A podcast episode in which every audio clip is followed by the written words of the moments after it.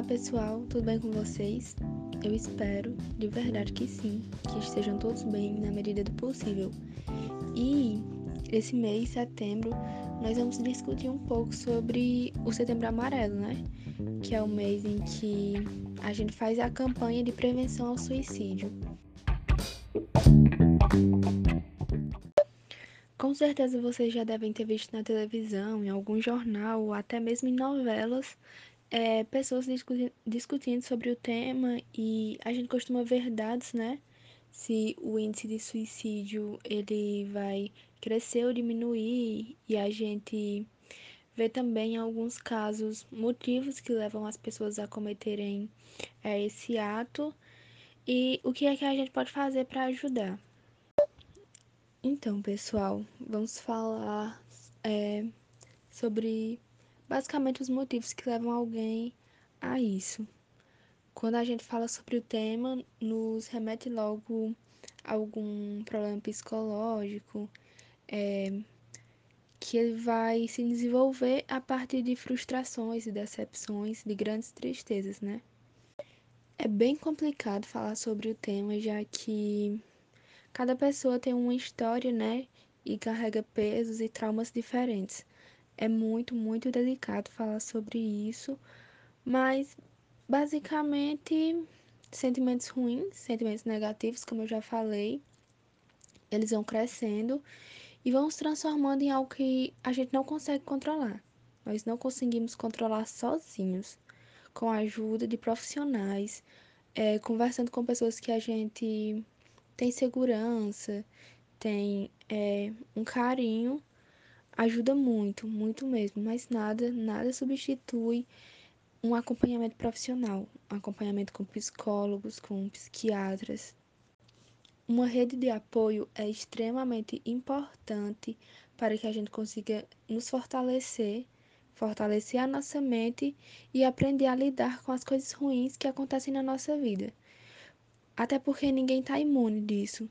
Todo mundo vai passar por uma situação ruim, por um sofrimento, seja ele grande ou pequeno. Todo mundo vai passar porque isso faz parte da vida. A gente vive e a gente tem felicidades e tristezas o tempo inteiro.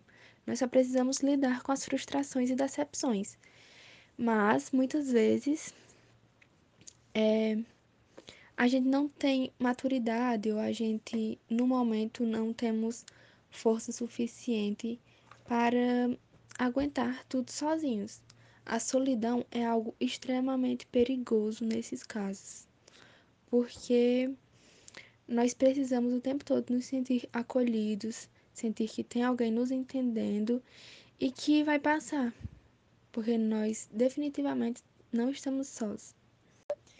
Então, galera, se torna extremamente necessário que tenha uma, uma equipe de profissionais da área da saúde mental disponíveis na nossa sociedade, na nossa escola, nesses lugares que a gente está inserido, entendeu?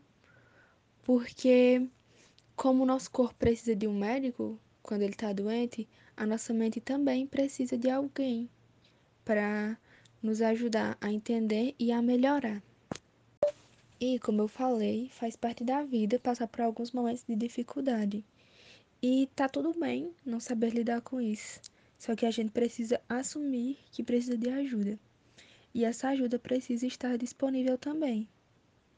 Ok, eu falei muito sobre nós, sobre as nossas necessidades, sobre a gente precisar disso, mas agora eu quero falar também sobre é, o outro. E quando o outro precisa? Será que a gente está disponível?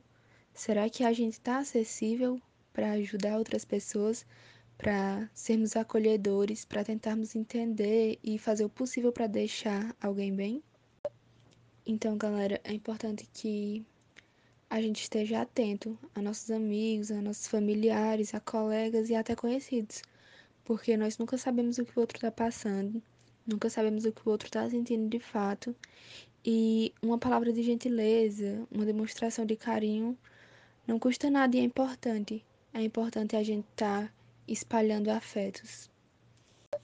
Eu espero que a gente consiga é, estarmos abertos para falar dos nossos problemas, mas também para escutar, sabe? Porque falar e ouvir é extremamente importante. Imagina se a gente conseguisse é, compartilhar nossos problemas, mas também ouvir outros e procurar dar soluções ou simplesmente estar ali. Estar ali para abraçar, para sorrir, para dizer que vai ficar tudo bem no final, porque vai passar e nós estamos juntos. A sociedade em geral seria fortalecida e muito provavelmente seria mais saudável, né?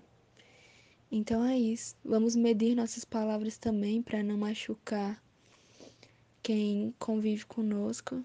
E é isso. Espero que estejam bem. Tentem praticar mais gentileza e tentem também ser gentis consigo. Abraço, galera. Até o próximo.